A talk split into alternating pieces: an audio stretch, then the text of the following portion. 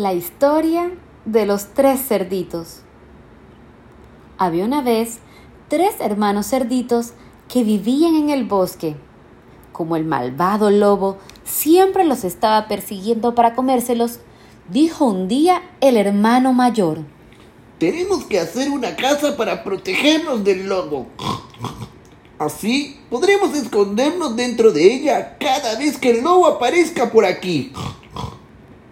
A los otros dos les pareció muy buena idea, pero no se ponían de acuerdo respecto a qué material utilizar. Al final, para no discutir, decidieron que cada uno la hiciera del material que quisiese.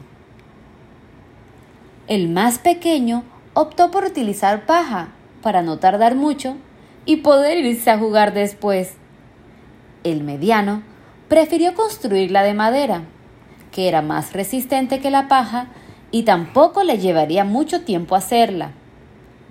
Pero el mayor pensó que aunque tardara más que sus hermanos, lo mejor era hacer una casa resistente y fuerte con ladrillos. Además, así podría hacer una chimenea con la que calentarme en invierno. Pensó el cerdito. Cuando los tres acabaron sus casas, se metieron cada uno en la suya y entonces apareció por ahí el malvado lobo. Se dirigió a la de paja y llamó a la puerta. Anda, cerdito, sé bueno y déjame entrar. No, eso, eso ni pensarlo. Entonces soplaré y soplaré y la casita derribaré. Y el lobo empezó a soplar y a soplar y a soplar. La débil casa acabó viniéndose abajo, pero el cerdito echó a correr y se refugió en la casa de su hermano mediano, que estaba hecha de madera. Andad, cerditos, sed buenos y dejadme entrar. No, eso ni, ni pensarlo, no, ni pensarlo. Dijeron los dos. Pues soplaré y soplaré y la casita derribaré.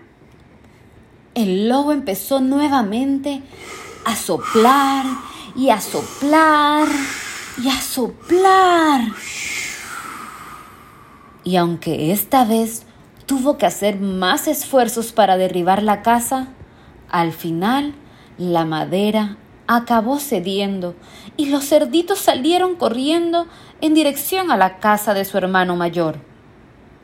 El lobo estaba cada vez más hambriento, así que sopló y sopló y sopló con todas sus fuerzas. Pero esta vez no tenía nada que hacer porque la casa no se movía ni siquiera un poco. Dentro, los cerditos celebraban la resistencia de la casa de su hermano mayor y cantaban alegres por haberse librado del lobo. ¿Quién tiene al lobo feroz? ¿Quién tiene al lobo feroz? ¿Quién tiene al lobo feroz? Nosotros no. Fuera, el lobo continuaba soplando en vano y cada vez más enfadado. Hasta que decidió parar para descansar. Y entonces se dio cuenta que la casa tenía una chimenea. ¡Ja! Pensaban que de mí se iban a librar. Subiré por la chimenea y me los comeré a los tres. Pero los cerditos le oyeron y para darle su merecido, llenaron la chimenea de leña y pusieron al fuego un gran caldero lleno de agua. Así, cuando el lobo cayó por la chimenea, el agua estaba hirviendo y se pegó tal quemada que salió gritando de la casa. ¡Ay, ay, ay! ¡Me duele, me duele! Y este lobo no volvió a comer cerditos por una larga temporada. Colorín colorado. Este cuento se ha acabado y los cerditos nos hemos salvado.